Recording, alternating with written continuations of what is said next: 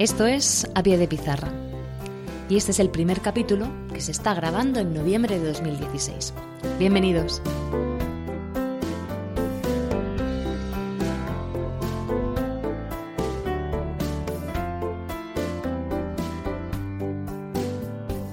Muy buenas.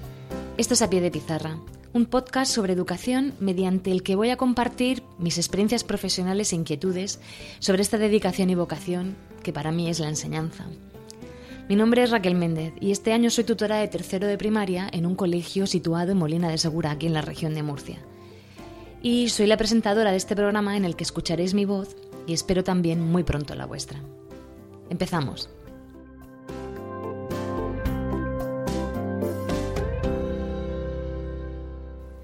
Bien, en primer lugar me gustaría presentarme un poco, pues para que me vayáis conociendo. Mm, yo me gradué en el año 1998 con la especialidad de Pedagogía Terapéutica. Y es por esa especialidad por la que empecé a trabajar como interina. La verdad es que a lo largo de toda mi carrera profesional, desde 1998, he tocado bastantes palos. Como digo, estuve en un centro de integración eh, con niños con, con una historia familiar desajustada, que venían de, pues de una zona bastante pobre, con un absentismo escolar muy grande. De ahí salté a un centro específico de educación especial, que fue bastante duro a nivel emocional, trabajar con ese tipo de niños, aunque también muy gratificante. De ahí salté a trabajar en un instituto, en los antiguos programas de garantía social, con 30 chavales que estaban pues expulsados de todos sus centros de, de, procedencia y durante un año estuve realizando mi labor educativa con ellos. Y la verdad que solo puedo guardar buenos recuerdos de aquella experiencia, aunque fue realmente duro. Tras ese año estuve cuatro años en Roldán trabajando como maestra de primaria, del segundo ciclo de primaria, lo que antes era el segundo ciclo, y de allí pues ya me moví a Molina, y en Molina he estado seis años en un aula de PT. Eh, los cuatro primeros eh, con mi plaza definitiva en ese centro y los dos últimos años estuve de maestra itinerante con dos centros de Molina, porque había poco, poco alumnado con necesidades educativas especiales según la consejería. Bueno, como me apetecía ya estar en un sitio estable y no tener que cambiar en la hora del recreo de un sitio para otro, Gracias a que tengo la habilitación del B2 por la Escuela de Idiomas, en el último concurso de traslados, hace tres años, bueno, cuatro, claro, ya, pues decidí que me apetecía pues cambiar y estar ya más tranquila, no tener que estar siempre de un, claustro a otro con un equipo docente, otro equipo docente, un lío para mí. Concursé por la especialidad de inglés, por la de primaria, por la de educación especial, que era realmente mi, mi vocación, pero me dieron la plaza como maestra de inglés en el centro en el que ahora mismo desarrollo mi labor. Lo que pasa que al implantarse el 11, cuando una persona llega definitiva a un centro, bueno, pues los que somos maestros ya lo sabemos, pues te adjudican una tutoría de primero. Es lo más recomendable, lo que recomienda la ley. Yo ya iba con la idea clara de que me iba a tocar un primero. Estaba muerta de miedo, pero bueno, también con ilusión.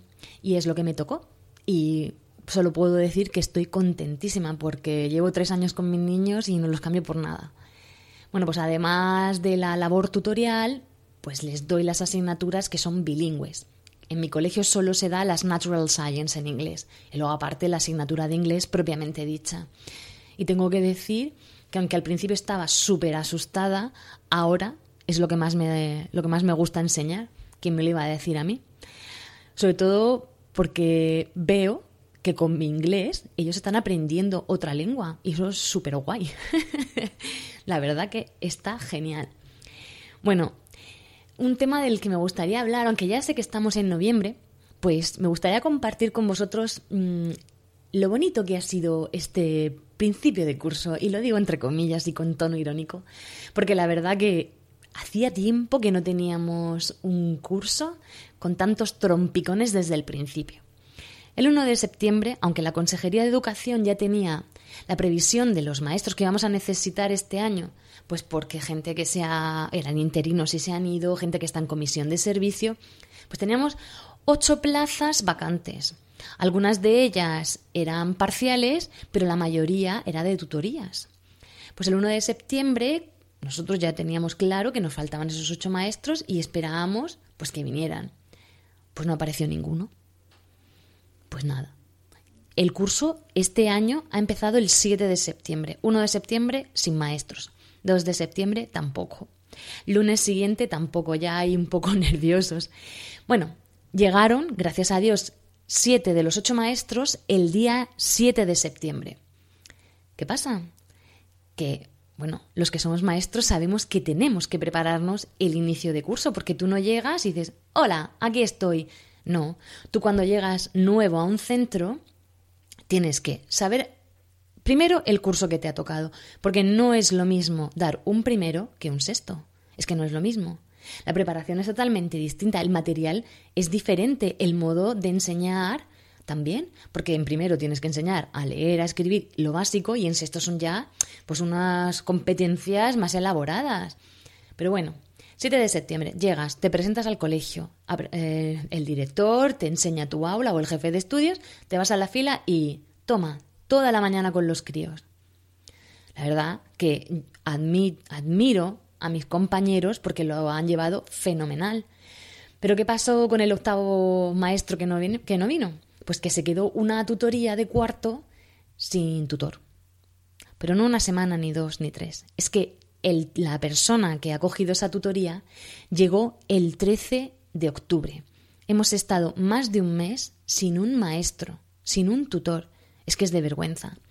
Claro, ante esta situación, el AMPA de mi colegio lo que hizo fue que se, se manifestaron en el patio del colegio y llamaron a la prensa.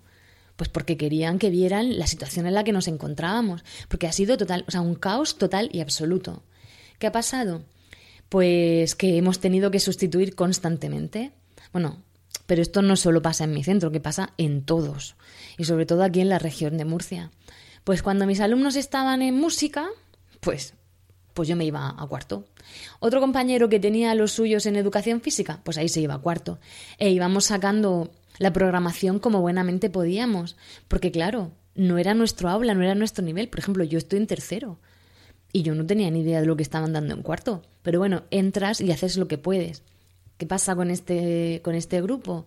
pues que les ha costado un montón arrancar, porque cuando no tienes un tutor de referencia siempre es más difícil. Tú un día les mandas deberes, pero como saben que al día siguiente a lo mejor no entras tú, pues no lo haces. Entonces esta persona que ha venido mm, para, este, para esta tutoría, pues ha tenido que hacer una labor tutorial muy, muy, muy grande. A mí lo que me ha parecido bastante gracioso leer en la prensa ha sido que el inicio de curso, según la consejería, vamos, ha ido estupendamente, sin ningún tipo de contratiempo, cuando no es verdad. Y desde los centros, los directores se han estado quejando pues a los recursos a la consejería, a lo de los recursos humanos, para que mandaran a, la sección de personal, que mandaran a los maestros que hacía falta en los colegios. ¿Cuál ha sido la respuesta que nos han dado los centros? Pues que había muchas bajas de enfermedad y mucha gente con licencia por matrimonio y entonces no daban abasto. Cosa que yo me río, porque todos los maestros sabemos, por lo menos aquí en la región de Murcia, que si tú te, te pones malo, si no te pones enfermo más de dos semanas, no mandan a nadie para sustituirte. Es decir, los propios compañeros, pues vamos sustituyendo y vamos a ir a atender a los alumnos que están en ese momento sin tutor o sin especialista. Porque claro, yo al ser tutora y especialista, si falla uno de inglés, si yo tengo mi hora de tutoría, pues si no hay nadie más, voy a tener que ir yo. Y eso mucha gente no lo sabe y los padres no tienen ni idea de eso. Y yo creo que esto se debería de saber. Entonces yo creo que es importante pues recalcarlo. Pues igual que cuando te casas, cuando te casas no mandan a nadie. Eso es mentira. Nosotros los propios maestros somos los que vamos sustituyendo a esa persona que está en su licencia por matrimonio, que es lógico que te puedas ir a celebrar tu luna de miel, vamos, digo yo. Bueno, simplemente quería recalcar que el inicio de curso ha sido duro y que ahora en el colegio ya estamos disfrutando de lo que es el primer trimestre, porque como ha sido todo tan movido, pues no nos hemos podido organizar muy bien. con los tramos, teníamos que estar todo el rato coordinándonos con el otro tramo, con los otros tutores de cuarto, pues para poder llevar todos una línea metodológica más o menos acorde para que estos niños no salieran perjudicados. Pero bueno, gracias a Dios ya está todo solucionado y hemos podido llevar a cabo pues todas las actividades que nos habíamos propuesto.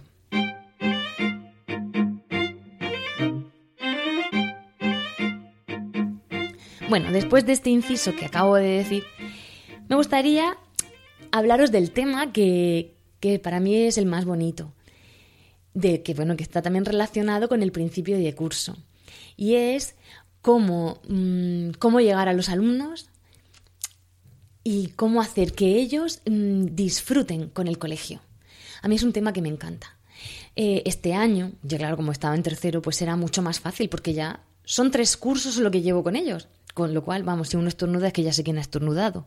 Eso nos pasa a todos, vamos, que es que respiran y, sabes el niño que está respirando. Pero bueno, me acuerdo hace tres años cuando cogí a los niños, pues estaban todos muertos de miedo. Lo que no sabían es que la que más asustada estaba, pues era yo. Y lo que me ha gustado de este centro es que mm, las paralelas que tengo, que gracias a Dios llevo con ellas ya tres años, pues tienen una forma de ver y entender la educación muy similar a la mía. Entonces, em, la acogida que le hicimos a los niños de primero la hemos traspasado a segundo y a tercero. Entonces, todos los años hacemos casi el mismo tipo de actividades con nuestros alumnos. Y es lo que ellos esperan, la verdad. Bueno, después de este rollo os voy a contar qué es lo que hacemos. Bueno, antes los libros, aunque yo los odio un poco, pero bueno, los libros eran globalizados, antes con la, anterior ley de educación. Ahora la 11, como tiene un montonazo de competencias que los niños deben de adquirir cada curso y al finalizar la etapa de educación primaria, pues tiene un montonazo de estándares en cada una de las asignaturas. ¿Qué pasa? Que los libros están separados. Por un lado lengua, mates, sociales, bla, bla, bla, todo separado. Antes estaba junto y solían, el, por lo menos en primero y en segundo, tener un personaje que era el que unía pues todas las asignaturas. Esto, pues, con los libros que cogían, o sea, que cogieron en mi centro, no ocurría. La editorial, pues, ya lleva los cuadernillos, todos más finitos para que los niños no les pesen las carteras, etc. Pero claro, a nosotras nos gustaba mucho la idea de tener, pues, un personaje. ¿Qué hicimos? Como no existía, pues nos lo creamos nosotras. Pero nos creamos un personaje en primero, nos creamos un personaje en segundo y para tercero hemos creado otro. En primero, mm, bueno, tengo que decir que el personaje pues soy yo disfrazada, porque primero me encanta disfrazarme, segundo me encanta hacer el teatro, me encanta cantar y, lo más importante es que no tengo vergüenza. Entonces, como me encanta hacer el pavo, pues eh, estábamos ahí hablando a las tres y quién se disfraza yo, yo. Total, ¿qué me disfracé yo? El primer año me disfracé de una niña súper loca que hablaba con la Z y que tenía una rana de trapo, de mascota, que se llamaba Kermit, y ella se llamaba Petunia Pimpante. Y estaba como una cabra, llevaba un baúl e iba viajando por todo el mundo con su rana.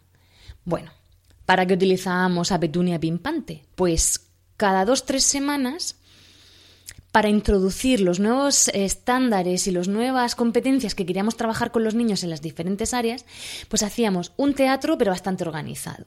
Es decir, nos juntábamos las tres compañeras y decíamos, a ver, ¿qué es lo que queremos trabajar en las siguientes unidades didácticas, en las siguientes unidades de trabajo? Pues esto, esto, esto y esto. Y de inglés y science, esto, esto y esto.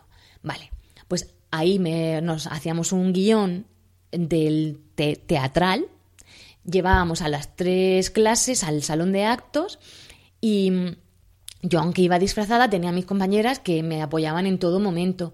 Y trabajábamos mm, todo lo que íbamos a ver, en plan ver los conocimientos previos, establecer ya una ilusión por lo que íbamos a introducir en, las próximas semanas, eh, en todas las asignaturas. Y con la rana de trapo, que venía de Nueva York, pues trabajábamos los estándares y, las competencias de inglés y de science. Aparte, el muñeco solo hablaba inglés. Con lo cual, si querían hablarle al muñeco, porque para ellos, eh, pues ya lo sabemos, está vivo, pues tenían que dirigirse en ese idioma. Como fue también eh, con Petunia, de hecho, bueno, les hicimos un póster con, con, el muñeco de la muñeca de Petunia, encargamos unos sellos de Petunia triste, Petunia alegre para reforzar lo que hacían bien y lo que hacían mal. Pues como fue tan bien con ella, en segundo creamos otro personaje que se llamaba Claire, que era una francesa muy excéntrica, que era exploradora y que venía de la India. ¿Y por qué venía de la India? Bueno, pues porque mi centro tiene un hermanamiento con la Asociación Vicente Ferrer de la India.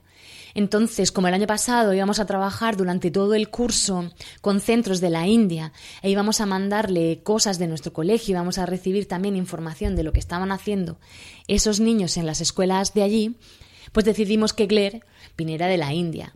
Entonces, cada vez que venía, pues contaba cosas del país, cómo estaba la situación, les enseñaba vídeos y además, a través de este personaje en el teatro, pues volvíamos a reforzar los contenidos que habíamos trabajado o los estándares e íbamos introduciendo los nuevos. Bueno, la mascota de Claire era un orangután albino y también hablaba inglés. Así que si querían hablar con Whitey, que así se llamaba, pues tenían que dirigirse a él en inglés. Y era, era alucinante el efecto que la visita de Claire y Whitey ejercía sobre los alumnos. Porque muchas veces lo hablábamos las compañeras que estábamos trabajando algo que, es que no entraba, no entraba en la clase. Decíamos, madre mía, ¿y cómo se lo voy a explicar yo esto a los críos? Pues mira, Claire en una hora trabajaba lo que nosotras estábamos durante toda una semana en el aula y en una hora es que al, al verla a ella, y hablo de ella porque cuando yo me disfrazo no soy yo, al verla a ella era que es que hacían el clic y lo entendían perfectamente. Y era en plan, ¿en serio? O sea, que llevo yo una semana trabajando la resta conllevada con vosotros, malditos, y no lo entendéis. Y ahora vengo disfrazada y lo entendéis todos a la primera. Pues es que es mágico. O sea, el teatro es mágico. Y es una pena que este año sea el último año que los niños van a disfrutar de todo esto, sobre todo de, la artística, porque en cuarto ya la hora de plástica pues se elimina y se cambia por horas de profundización, ya sea en matemáticas o, o en idioma extranjero. Y eso se ve en función de los resultados obtenidos en la prueba de diagnóstico bendita de la LOMCE. Así que nada, nosotras este año todavía vamos a trabajar el teatro con nuestro nuevo personaje que se llama Cecilia y es un hada y viene de la pampa y su muñeco se llama es un pingüino y se llama Nito, el pingüinito. Y tampoco habla ni papá de español. Claro, ellos ya saben que ese muñeco es en inglés. y la verdad es que es súper divertido. Usamos muchísimo este recurso porque para mandar alguna tarea especial a casa, no la mandamos nosotras, las maestras, las manda el personaje. Entonces, la motivación que tienen los alumnos por hacer esa tarea es alucinante, porque lo que quieren no es que tú, su seño, estés contenta, no. Ellos lo que quieren es que o Claire, o Petunia, o Cecilia estén contentos, o sea, estén contentas con lo que han hecho ellos, porque las quieren un montón. Y a mí me hace gracia porque soy yo que me disfrazo, luego me quito el disfraz, vuelvo a la clase y me dicen, señor, que no sabes quién ha venido yo. Ay, no, no me lo puedo creer. Esta es la magia de, de la infancia. Bien, esto es lo que más me gusta establecer, o sea, hacer con los niños, el motivarlos, el que quieran venir al cole. Pero claro, no todo va a ser diversión. Eh, una de las cosas que yo considero súper importantes a la hora de empezar el curso es establecer unas normas claras, que los niños sepan perfectamente cuáles son las normas que tienen que seguir y yo suelo hacerlas con ellos y es que os asombraría, es que son, los niños son súper listos, saben lo que tienen que hacer y lo que no. Si las normas están claras, son concisas y están consensuadas con, por todos los, los miembros de la clase, pues va a ser más fácil que las lleven a cabo. Y también debemos establecer muy claramente, eso lo sabe todo maestro, las consecuencias de no cumplir esas normas.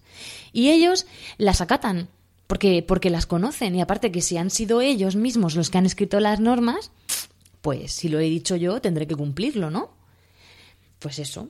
Otra de las cosas que creo mm, básico establecer al principio de curso es eh, la relación con los padres. Vale, este es el punto que más me preocupa a mí, porque la relación con los alumnos es que se hace, porque los ves todos los días. Y ellos ah, se emocionan de verte, tú te emocionas de verlos, se crea una relación de cariño, porque tú les quieres, es que son muchos días con ellos, son muchas horas, mucho tiempo que pasas con ellos, entonces les quieres y ellos te quieren a ti. Porque se establece esa relación de cariño, es que es inevitable. Pero claro, un padre, pues, pues no te quiere. y si te quiere, es raro, ¿no? Pero bueno, que hay que establecer esa relación de cariño, de afecto y de respeto. Entonces, desde el principio de curso, yo en la primera reunión siempre soy muy clara a la hora de hasta dónde voy a dejarles que se entrometan. Yo soy igual demasiado clara, pero bueno, luego intento meter así alguna broma, que se rían un poco, pero la, la suelto. la verdad es que yo estos tres años tengo que decir que soy la maestra más afortunada del mundo mundial, porque tengo 25 familias que son 25 tesoros. Y diré, sí, ya, lo flipas. No, no, es que es en serio, es que esto no me pasa en mi vida. Tengo 25 pares de padres que es que son un caramelo. Todo lo que yo digo, todo lo que les propongo, lo hacen. Si tengo que hacer una actividad en la clase, ahí los tengo ahí y que se pelean. Oye, que yo la última vez no pude venir, que me tengas en cuenta que me quedé en la lista de espera, es alucinante. Entonces, yo límites con ellos pues no he tenido que establecer porque son súper respetuosos. Todo lo que yo digo va a misa. Cualquier consejo que les doy mm, lo, toman, lo tienen en cuenta. Es que esto de verdad que es que os lo digo, no me ha pasado nunca. Y estoy feliz con la gente con la que comparto a sus hijos. Y eso es una cosa que no tenemos que olvidar, que se nos olvida muchas veces a los maestros, que los hijos son de ellos y que les quieren y que para ellos es lo más importante. Entonces tenemos que tener cuidado. Y bueno, y que ellos tienen que entender que nos tienen que respetar y nos tienen que hacer caso también, porque la educación del niño es entre los dos. Bueno, aunque no debería ser así, nosotros tenemos que enseñar, pero también hemos cogido últimamente pues la labor de educadores. Entonces tiene que haber una relación muy buena y tenemos que estar todos con un gran entendimiento para que ese niño venga a la escuela y respete al maestro y que tenga ganas de venir. Porque si lo, eh, lo, que oye en casa es, puf, tu maestro, anda que el maestro no sé qué, no sé cuántas, criticando, él no te va a respetar. O le podemos generar una confusión al niño. A ver, si yo quiero a mi seño, ¿por qué en casa me hablan mal de ella o de él? Claro, un crío pequeño no lo va a entender pues eso, la relación entre la familia y la escuela tiene que estar muy bien establecida. Y sí que hay veces que te encuentras con unos padres pues duros, pero también tenemos que entender que muchos de ellos pues se comportan así porque para ellos lo más importante es su hijo. Otros no. Otros no, no es por, por su hijo. Pero bueno, la mayoría sí. También, con lo que te encuentras muchas veces, y todos los maestros lo sabemos, es que todo el mundo se cree que sabe hacer mejor tu trabajo que tú. Pues eso es una cosa que hay que dejarle bien clara a la gente, que los maestros somos los que estamos todos los días en las aulas, a pie de pizarra, trabajando con los niños, organizando todas las actividades, atendiendo a todas sus necesidades, porque trabajar en un aula no es fácil, y más con la, con la gran diversidad que tenemos ahora mismo.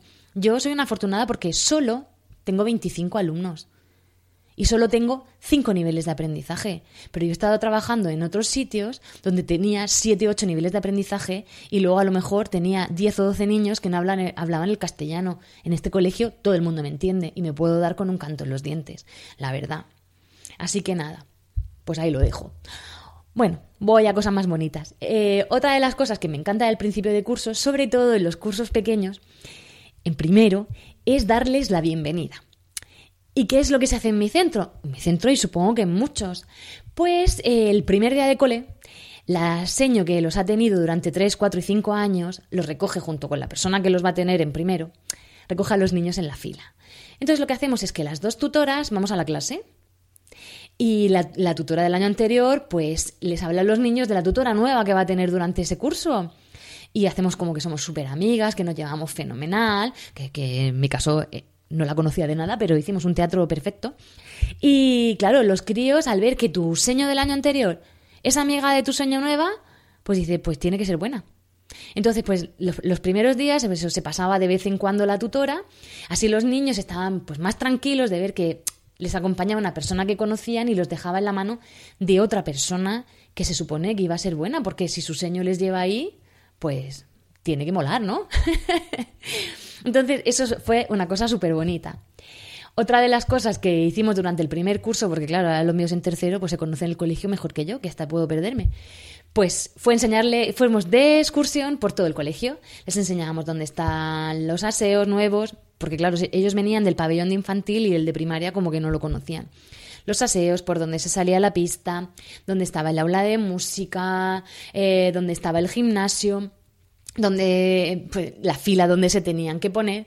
Y eso, pues la verdad es que les dotó de muchísima autonomía, porque tú cuando llegas a un sitio nuevo, si no conoces dónde están los espacios, no sabes cómo moverte y un niño pequeño pues tiene dificultades. Pero si tú se lo enseñas durante la primera semana o las dos primeras semanas inviertes ese tiempo, pues luego es que enseguida cogen su autonomía, saben moverse por el centro y eso es fantástico. Bueno, pues otra de las cosas que estuvimos ahí pensando, aparte del acompañamiento de la tutora, porque mis compañeras y yo no paramos de pensar, fue que sería guay que los niños que estaban en cinco años, cuando yo estaba en primero, pues para que fueran conociendo ya la dinámica de la primaria, que la última semana del curso, pues durante algunas sesiones y en, pequeños grupos, los niños de cinco años fuesen subiendo a primero. Entonces era súper súper bonito ver a los niños ya, nuestros niños de primero, conviviendo en el mismo espacio con niños de cinco años. Y claro, los niños de cinco años lo fliparon, es que les encantó. Y esto es una experiencia pues que se va haciendo todos los años. Y ya los niños no lo ven como algo tan traumático porque es que algunos lloran cuando pasan a primaria y eso es lo que queríamos evitar. Entonces esta actividad pues estuvo muy chula y todos los años a partir de ese año pues se ha ido haciendo en el colegio. Todos los meses de junio los niños de 5 años suben, suben a primero. Y bueno, yo creo que para ser el primer podcast yo me he liado a hablar como una loca. Este podcast no pretende dar lecciones a nadie, esto es simplemente hablar de cómo vivo yo la enseñanza, pues de las cosas que voy haciendo en mi aula, de lo flipada que soy, cómo lo vivo yo con mis alumnos, no sé, y de contaros algunas actividades que, estamos realizando mis compis y yo con nuestros niños. Y simplemente eso, pues compartir pues lo, lo que hago yo, pero también me encantaría que pudieseis compartir vosotros cosas que hacéis chulas con vuestros alumnos y que las dierais a conocer porque dentro de cada aula, yo, o sea, el maestro, nadie sabe lo que es el maestro, es, aparte de maestro, es papá y mamá, es psicólogo, es payaso, es cuentacuentos, es médico, enfermero, lo es todo. Y lo que no se me ocurre a mí se le ocurre a otra persona. Y yo quiero que este sea un sitio para compartir experiencias y que todos podamos compartir, pues eso, todas las actividades que hacemos con los niños, ideas y pues enriquecer un poquito más lo que es el mundo de la educación. Esto es todo, con esto hemos llegado al final del podcast. Pues gracias por el tiempo que habéis dedicado a escucharme y a, todo el rollo que os he soltado. Espero que os haya resultado entretenido y algún poquito de utilidad. Pues tenéis toda la información y enlaces de este episodio en Emilcar FM, donde espero vuestros comentarios. Eh, espero buenos, pero si hay alguno malo, lo aceptaré. Un saludo y nos vemos pronto, porque si no, ya sabéis, os quedaréis sin recreo. Hasta luego.